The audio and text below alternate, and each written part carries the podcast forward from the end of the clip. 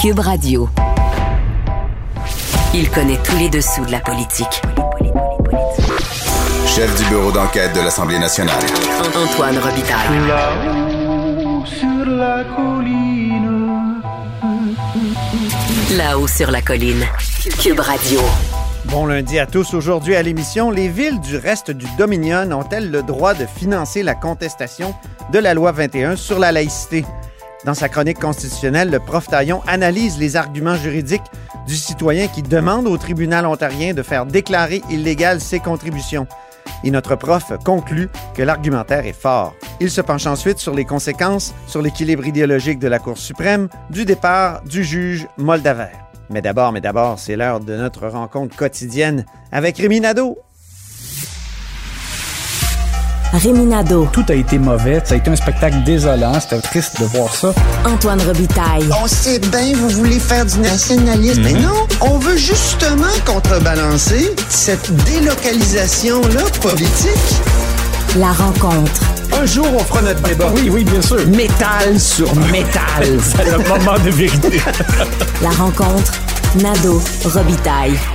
Bonjour Rémi Nadeau. Salut Antoine. chef de bureau parlementaire à l'Assemblée nationale pour le journal et le journal. Le plan de refondation en santé. T'as interviewé euh, M. Dubé la semaine passée. Qu'en Oui. penses-tu? Avec Patrick Belrose, euh, mon collègue, euh, on a eu l'occasion de parler assez longuement à M. Dubé alors qu'il se prépare à nous présenter un plan. Euh, c'est un rapport, en fait, même, dans- je reprends ses mots à lui. là, il a dit qu'il rédige un rapport et qu'il est là-dessus depuis plusieurs mois et euh, qui va présenter, dans le fond, des solutions pour la refondation du réseau de la santé. En même temps, ben, écoute, j'ai trouvé que hum, je pense que M. Dubé sait quelles sont les solutions à appliquer. Hmm? Et il nous l'a dit. Il a dit c'est pas sorcier. D'ailleurs, il cherchait, euh, j'ai trouvé un peu à baisser les attentes. Il disait vous allez voir, euh, vous allez pas tomber en bas de vos chaises. Euh, tu sais, je pense qu'il il veut pas qu'on s'attende à une révolution parce que je pense qu'effectivement, il y a tellement eu de rapports. Il y a tellement eu de suggestions pour améliorer le, le réseau de la santé, que ce soit revoir le financement des hôpitaux, la façon de le faire, euh, revoir l'accès aux médecins, qu'il y ait un plus grand accès aux médecins de famille notamment, euh, qu'on ait une meilleure informatisation du réseau. Tout ça, on, on le sait, mais il faut le faire. Et là, M. Monsieur Dubé revient donc en, en nous disant, ben donc, ça prend le courage. C'est c'est dans le- la, la façon de l'effectuer, de, de, de passer euh, vraiment là, de la parole au geste là, et d'avoir le courage de l'appliquer. Donc, c'est c'est ce qui ferait la différence selon lui. Et là, là-dessus, Dans les derniers mois, toi, tu as souligné l'aspect euh, bluffeur de, de M. Dubé à plusieurs occasions. Voilà. Donc, est-ce que est-ce qu'on peut dire que M. Dubé et le gouvernement Legault ont du courage? Je te dirais oui et non. Ça dépend des, des- des- des éléments.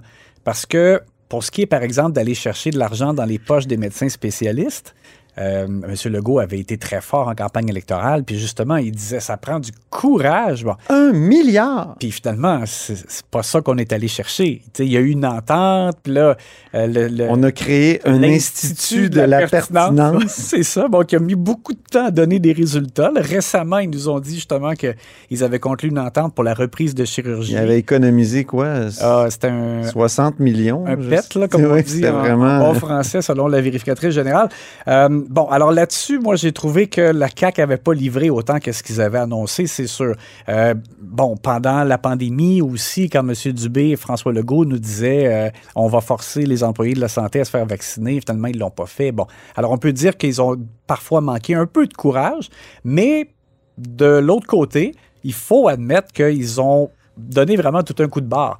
euh, depuis le, le- le milieu de la pandémie, je dirais, avec l'arrivée de M. Dubé, le fait de nommer un gestionnaire dans chacun des établissements, mais aussi le fait de créer un programme accéléré pour former euh, des préposés aux bénéficiaires, euh, avec des primes aussi qui visent certains employés, pas d'autres. Bon, alors moi, je pense qu'ils ont ils ont aussi quand même montré beaucoup de courage, puis euh, la, la- la capacité, dans le fond, de- de- d'opérer des changements assez rapidement pour, pour certains aspects. Donc, alors, il faudra voir, euh, mais, mais tout ça pour dire que quand même, on comprend que présentement, M. Dubé, il a quand même déjà déposé un projet de loi pour le partage des données Ouais. euh, de santé. Il a déjà déposé un projet de loi pour l'accès aux médecins, là, qui, qui doit faire l'objet comme d'une négociation avec les médecins de famille. Alors, il y a des morceaux qui déjà ont été présentés, Mais on comprend que dans ce que M. Dubé euh, va proposer, il y aura des éléments, il y a plus de privé en santé aussi, ça, ça sera intéressant. Et il y a d'autres éléments qui devront faire l'objet de changements législatifs dans un deuxième mandat, il nous l'a dit. Donc, ça veut Mais est-ce qu'il va être là? Est-ce qu'il va se représenter? Parce qu'on va écouter un extrait du 15 février Mhm. où ça a été évoqué. Puis je sais que ce matin aussi, à- au 98.5, il avait pas l'air sûr d'être de retour. Il, il disait, euh, Paul Arcand, je sais pas, mais on va écouter le 15 On février ici à l'Assemblée nationale, Rémi, si tu le veux bien. Est-ce que pour le retour du passeport vaccinal, vous engagez à tenir un débat à l'Assemblée nationale en bonne et due forme sur la question? Ben, je sais pas si je serai là à ce moment-là, M. Bossé. Ça fait que je vais, ré- je vais laisser mes collègues répondre à ce moment-là. Là. Pourquoi? Non, non, mais je dis juste que je répondrai pas sur une question hypothétique. Philotier de Gazette. I'm, I'm not going to touch that one. You don't want to touch it? Well, you're going to run again? I mean, No, I'm not You suggested this you right would now. not be here, so- No, no, no, no. okay, okay. I'm just just testing you, sir. Cet échange était magnifique. Oui, hein? Et dans le cadre de notre entrevue, il nous a dit aussi à un moment donné, à, à Patrick et moi, qu'il voulait poser, dans le fond, les jalons là, de la refondation et que ce soit donc applicable, que ce soit lui qui soit là ou quelqu'un d'autre. Donc, Ouh. alors moi aussi, j'ai l'impression des fois qu'il envoie comme des drôles de signaux. Après ça, il s'en défend là, en, en disant comme il l'a fait lors de cette conférence de presse-là. Non, non, je suis pas en train de dire que je me représente pas, mais, mais quand même, on, on peut, on dirait qu'on peut se poser la question là, la- en, en- en écoutant le vocabulaire qu'il utilise parfois. Mais chose certaine, c'est que je te disais, ça va devenir un programme électoral en santé. Veut, veut pas. C'est par la force des choses. De Ben toute oui. façon, on est à quelques mois de la fin du mandat de la CAQ. Donc, on sait bien qu'ils vont pas pouvoir tout faire atterrir euh, ce qu'il y aura dans le plan de refondation. Donc, à ce moment-là, ça va devenir une carte électorale de la CAQ euh, pour solliciter un nouveau mandat. Deuxième sujet, Sonia Lebel qui dit bas les pattes au fédéral. Oui, alors, écoute, quand la, la ministre fédérale euh, Petit Pas Taylor a déposé... Ginette, de Ouais, son prénom. Ginette de son prénom a déposé la nouvelle mouture du projet de loi sur les langues officielles du gouvernement fédéral. Euh, Il n'y a pas eu de réponse et ça a passé un peu comme... C'est tombé dans le dallo, dans le fond, parce qu'il y avait la guerre euh, en Ukraine et euh, il n'y a pas eu de réponse du gouvernement. Nous, du journal, on, on les a sollicités. Euh, C'était la semaine de relâche parlementaire. On nous a dit Sonia Lebel n'est pas là. Euh, et euh, là, elle a accordé une entrevue à mon collègue Patrick Belrose et il était pas allé de main morte en Oui. disant que on n'a pas besoin de vous, le gouvernement fédéral, bas les pattes, ce sont ses mots euh, exacts. Et en gros, ce qu'elle reproche, dans le fond, elle dit que dans la première mouture qui avait été déposée par Mélanie Joly peu de temps avant l'élection, on reconnaissait davantage le français comme étant en situation euh, plus difficile, alors que là, dans la nouvelle mouture, c'est comme si on plaçait les, les deux langues. euh, on, on dit qu'il faut, il faut euh, dans le fond, protéger les deux minorités. Euh, donc, le- la façon de le présenter est différente. Et ça, Québec, donc, a pas apprécié ça. Mais surtout aussi, c'est qu'à la base, euh, Québec dit pour les entreprises à charte fédérale, la loi, la nouvelle loi 101 de Simon-Jolin Barrette a plus de mordant euh, que, la, loi fédérale. Et on veut donc que les entreprises n'aient pas le choix d'être assujetties soit à la loi fédérale ou à la loi du Québec. On voudrait qu'elle soit assujettie à la loi du Québec. Donc, on dit dans le fond, euh, tassez-vous de là, on s'occupe de nos affaires. on va écouter euh, d'ailleurs Sonia Lebel qui a parlé à Mario Dumont à LCN. Vous êtes quasiment au fédéral de se mêler de ses affaires ce matin? Euh, ben, je suis pas mal ça, oui, pas quasiment, c'est ce que je dis, mais surtout de se mêler de ses affaires, donc de faire ce qu'il a à faire, donc dans la portion que de la loi sur les langues officielles, qui avait déjà fait d'ailleurs dans, dans la mouture précédente, toute la, reconna- la reconnaissance du fait que le français au Canada, quand on parle des deux langues officielles, le français est le seul en situation minoritaire au Canada. Et nous avons eu une réponse euh, du côté du gouvernement fédéral. Donc, Oh. euh, notre collègue Raphaël Pirot, qui avait questionné le bureau de Mme Ginette euh, Petit-Pas-Taylor, il, il- il déplore d'abord que Mme Sonia Lebel fasse de la politique avec la langue, c'est ce qu'ils ont dit. Euh, L'autre chose, c'est qu'ils soutiennent qu'elle qu'elle maîtrise pas tout à fait assez bien le dossier selon eux. Comme par exemple, Sonia Lebel reprochait à la loi euh, fédérale de ne pas permettre euh, des enquêtes à l'issue d'une plainte, contrairement à la loi de Simon-Jolin Barrette. Et là, eux ils disent que c'est pas vrai. Ils disent que oui, il y a un, mécanisme de, d'enquête euh, à la suite de plaintes, même dans la loi sur les langues officielles.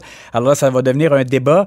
Euh, de toute façon, de du côté du fédéral, c'est un projet de loi qui a été déposé. Il sera étudié. Donc, on- je pense qu'on aura davantage le détail et on pourra fouiller davantage dans les entrailles de ce projet euh, de loi. Mais quand même, on voit que ça, ça met la table pour une grosse discussion sur la langue dans le cadre électoral. Et on a l'impression que Sonia Lebel essaie de faire un peu de diversion à cause du dossier du- de la loi 101 au cégep qui prend de l'ampleur. Il y a des votes qui se prennent un peu partout Ben, au Québec. En tout cas, moi, c'est mon impression. C'est possible, là, parce qu'en tout cas, il, elle bombe le torse beaucoup. Il y a euh, un vote à Édouard Montpetit le 30 mars. Édouard Montpetit, c'est dans la circonscription de Marie-Victorin, qui est en partiel, en ça. élection complémentaire. Donc, ça va devenir très, très électoral. Et merci beaucoup, Rémi Nadeau. À demain. Grand philosophe, poète dans l'âme, la politique pour lui est comme un grand roman d'amour. Vous écoutez Antoine Robitaille, là-haut sur la colline. C'est lundi, jour de chronique consti. On s'érotise une question constitutionnelle à la fois. La traduction constitutionnelle. La question constitutionnelle. Et bonjour, Patrick Taillon. Bonjour Antoine Robitaille. Notre chroniqueur constitutionnel et accessoirement professeur de droit à l'Université Laval. Commençons par l'état d'urgence sanitaire. Tu es prêt Oui, à faire une je- prédiction pour la fin Oui. de cet état d'urgence qui fait suer bien du monde dans les oppositions et notamment Oui, ton pense- collègue euh, Lampron. Tout à fait. Et je pense qu'on peut deviner la date.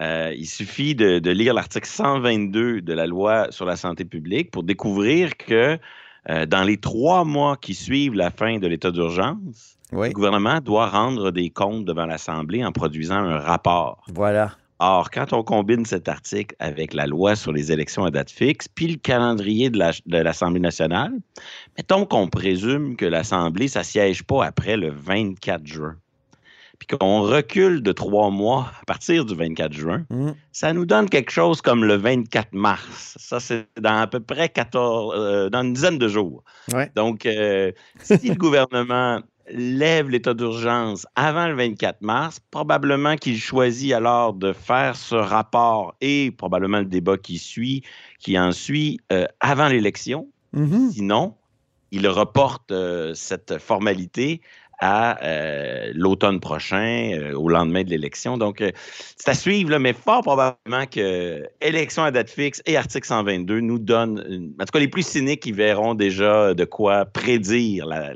la fin de l'état d'urgence. Bien.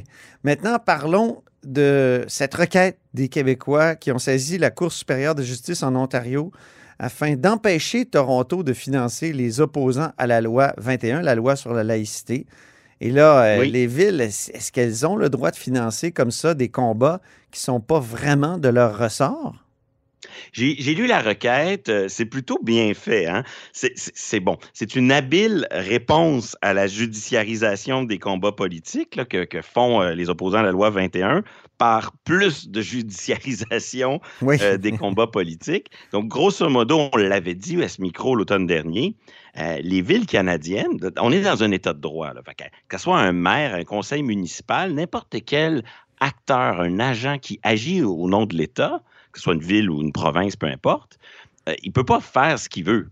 Euh, Dans un état de droit, on on n'exerce que les compétences que la loi nous attribue.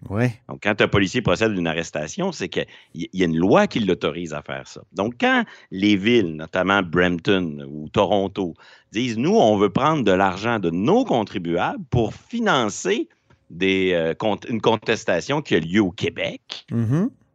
ben, est un cadre juridique qui les autorise à faire ça. Et euh, ben, c'est assez connu. euh, En 1994, la, la- la Cour suprême s'était prononcée sur un très noble combat euh, mené par la ville de Vancouver contre l'apartheid. Ouais. Et la ville de Vancouver s'imposait En forme de boycott ouais, à, à l'endroit de, de- des compagnies. Dans ce cas-là, c'était l'entreprise Shell qui était euh, visée, puis qui s'était rendue jusqu'en Cour suprême. Et on avait dit, ben écoutez, oui, une ville peut euh, contracter euh, parfois en dehors de, de- de son territoire, ça va de soi, mais toujours à des fins municipales. Et, et la lutte contre l'apartheid en Afrique du Sud, c'est en dehors de les- des, des compétences et des finalités C'est que euh, peut poursuivre une municipalité. Ça excède vraiment, là. Ouais. Oui. Et, et donc. euh, Donc, on peut dire dans ça de Brampton, Toronto, puis toutes les villes là, qui ont donné de l'argent pour, euh, pour le- la lutte contre la loi 21. Oui, bien là, il- ce que je comprends de la, de la requête, c'est qu'on se cherche un, un cas type. Et donc ici, c'est un. Ça, ça devait pas être simple, mais ils ont trouvé un citoyen, un résident de la ville de Toronto Ouais. pour contester le 100 000 attribué par la ville de Toronto. Sauf qu'évidemment, là, on est proche d'une dizaine de villes euh, canadiennes qui ont financé la, contestation. Donc, j'imagine qu'on on espère créer un précédent qui, pourrait euh, se répercuter sur euh, l'action des, autres villes. Mais, grosso modo, ce citoyen, je crois qu'il est né au Québec, je ne suis pas certain, qui s'appelle Louis Labrec. Il est appuyé, il est représenté par un avocat qui s'appelle Asher Honickman, qui est un type assez bien connu dans la Ru- Runnymede Society, qui est une euh, société euh, d'intellectuels dans le milieu des, juristes.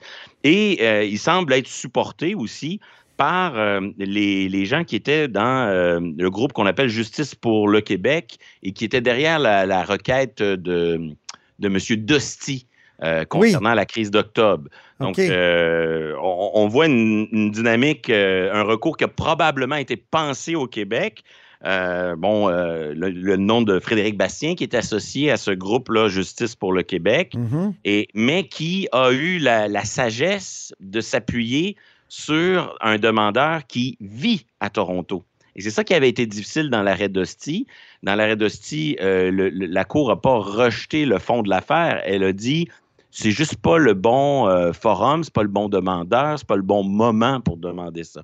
Ce qu'on appelle, nous, dans le langage, c'est un peu technique, la justiciabilité d'une Oui. affaire. Mais rappelons, dans ce- rappelons que Dusty, il remettait en question la légalité de la loi sur les mesures de guerre de 1970. Exactement. Fait que souvent, en droit, ça ne nous prend pas juste des bons arguments, ça prend aussi le bon contexte pour contester. Ah oui. Et, et dans le cas qui nous occupe, euh, si je compare l'affaire Dusty et l'affaire euh, qui, qui se dessine à, à Toronto, ben, on voit là, que le, le contexte de la requête ici est, est, euh, peut-être mieux organisé parce que euh, Mm. amené par un, un résident. Mais Dusty, Ultimement, là, Dusty était victime de la, de la loi. Pourquoi il- c'était pas sur Oui, le plan dans- de la c'est le C'était pas passage bon? du temps. là. Ah, le passage pas- du temps. C'était pas que c'était pas la bonne personne, mais c'est le passage du temps Ouais. qui euh, servait d'argument pour botter en touche, si je peux dire. Oui, la Et- Cour avait dit ouais, ça, les, là, les- les causes historiques. euh, mais en même temps, ce faisant, elle oubliait tous les débats sur les traités euh, autochtones qui sont super, super anciens. En effet. Ouais. Comme quoi, les tribunaux ont une discrétion en la matière et ils finissent toujours un peu par faire ce qu'ils veulent. Euh, OK. derrière les critères qui ont l'air si objectifs, il y, a- il y a beaucoup de discrétion. Mais- revenons à la requête de, de Louis Labrec maintenant Mais contre ça va, ça va la ville plonger, de Toronto. Ouais. Ça va plonger les villes dans un. dans- sur- ça va les mettre sur la défensive. D'abord, Mm. fiscalement, c'est difficile à défendre. Patrick Brown, par exemple, là, il met 100 000 de la ville de Brampton, mais il ne met pas son propre argent. Là. Il met l'argent de ses contribuables. Donc, fiscalement, c'est difficile de, de- de défendre la, la mesure, mais sur le plan de la légalité, ça nous rappelle que la ville n'a pas tous les pouvoirs. Mhm. La ville de Toronto a des pouvoirs précis, encadrés par une loi, et peut poser tous les gestes qui vont dans le sens de cette mission euh, qui appartient à la ville. Mais là, euh, s'ingérer dans la manière dont la fonction publique au Québec encadre le devoir de neutralité religieuse, c'est manifestement en dehors de la mission qu'attribuent euh, les lois de l'Ontario aux villes. Et Mhm. même si on se disait, même l'Ontario n'aurait pas le pouvoir de déléguer cette compétence-là aux villes. Ah non, même Donc, pas. ni hein. les villes ni l'Ontario peut agir en dehors des fins qui sont euh, les leurs et qui sont encadrées par la Constitution. Donc, si on a un, un dossier quand même assez solide en droit, puis un contexte factuel pour la requête, ça, ça va être un, un beau dossier à suivre Mhm. qui est très révélateur de, je dirais, une mobilisation très forte dans le reste du Canada, mais qui est parfois un peu déconnectée du réel. Euh, la semaine dernière, euh, Étienne Lajoie, dans les pages du Devoir, signait un remarquable reportage. Il avait fait un bilan presque deux ans plus tard de la manière dont un service policier dans la région de Toronto euh, avait, ce service policier avait fait de la publicité, avait engagé des fonds pour faire du recrutement au Québec en disant ben, les policiers qui seront euh, euh, qui ne voudront pas se soumettre à la loi 21, ben, venez travailler chez nous, on, on va vous recruter. Quelques années plus tard, euh, le journaliste fait enquête. Aucune candidature euh, de ce type ne s'est pointée à l'horizon. Ah ouais. Un seul Québécois a, a été recruté, mais ça n'avait rien à voir euh, avec la question de la loi 21. Euh, le, journaliste a vérifié auprès du Conseil du Trésor, de la ville de Montréal, la ville de Gatineau. Partout, on ne connaît aucun cas de personnes qui cherchent à défier euh, le contenu de la loi. Comme quoi, euh, cette loi, sur le plan de son application, fonctionne plutôt bien. On a beaucoup parlé euh, de cette commission scolaire qui, euh, ça a fait beaucoup de vagues, là, où il y avait une certaine instabilité, puis on avait des, des cas difficiles de gens qui ne voulaient pas se voir appliquer la loi. Mais, ici, entre, comme on l'avait déjà mentionné, c'est pas tant la loi qui avait posé problème, c'est que la loi, un jour, elle s'appliquait aux commissions scolaires anglophones en vertu de la décision du, du juge Blanchard, pour ensuite ne plus s'appliquer en vertu d'une décision de la Cour d'appel. On était c'est le pouvoir judiciaire qui jouait au yo-yo avec les commissions scolaires anglophones et qui va continuer de le faire parce que tout ce dossier-là chemine vers la Cour d'appel. On attend une date pour l'audition, ça tarde. Ben oui. Dans un contexte préélectoral, euh, on, on se demande, il me semble que plus tôt on aurait l'audition, mieux c'est. Il me semble que c'est pas durant une élection que c'est le mieux, euh, c'est le meilleur moment pour euh, débattre de ces questions-là devant les tribunaux. Et là, on voit le dossier qui ne veut pas mourir puisqu'il se déplace vers la course à la direction du Parti conservateur où Jean Charest euh, veut non seulement montrer qu'il est capable de, de livrer des sièges au Québec, mais qu'il est aussi capable de remettre le Québec à sa place. Voilà. En exprimant, d'un côté, sur le fond, une véritable conviction chez Jean Charest. Cette, re- cette recommandation du, du rapport Bouchard-Taylor, il avait délibérément choisi de ne pas la de ne pas lui donner le, le suivi approprié. Donc, euh, il y a une constance là, euh, chez M. Charest, mais, mais c'est plus sur le plan de la forme que, son action m'apparaît critiquable, cette idée que euh, Ottawa devrait s'ingérer, qu'un gouvernement fédéral dirigé par Jean Charest se mêlerait euh, des affaires internes du Québec dans une contestation devant la Cour suprême. C'est là qu'il y a vraiment un, gros changement parce que le Parti conservateur d'Erin O'Toole, lors de la dernière élection s'était présenté avec ce fameux contrat à l'endroit des Québécois. Euh, les membres du caucus, c'est très bien expliqué dans un, un blog de Marc-André Leclerc sur le site euh, du Journal de Montréal et Oui. du Journal de Québec. Hein, il explique en coulisses comment il a, il a vécu cela. Il explique en détail comment les députés du Québec se sont battus au sein du Parti conservateur pour dire, écoutez, nous, on a besoin d'un engagement fort du parti au Québec, à, à dire, vous- on va respecter un certain nombre de choses, dont le choix de la loi 21. Et là, on voit ces mêmes députés, du jour au lendemain, appuyés dans l'enthousiasme, euh, Jean Charest, qui dit exactement le contraire. Oui. Et ça pose la question de la crédibilité des députés conservateurs. Qu'est-ce qui va rester de cela? là?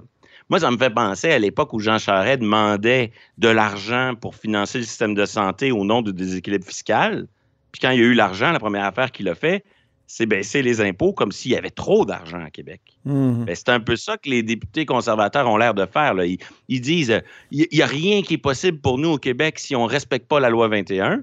Puis là, se présente un candidat qui dit non, non, euh, nous, on va attaquer ça devant les tribunaux.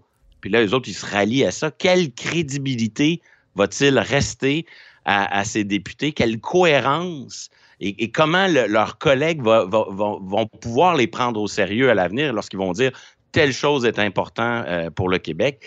Je, pense que euh, c'est là, là que la position du candidat Charret et de ses appuis est la plus euh, embarrassante. À Québec aussi, il y a une tentation de faire de la politique sur le dos de ce sujet très sensible parce qu'il y a la clause dérogatoire, comme on l'appelle de façon erronée, mais la disposition, disons, de souveraineté parlementaire qui va venir à, terme au bout de cinq ans.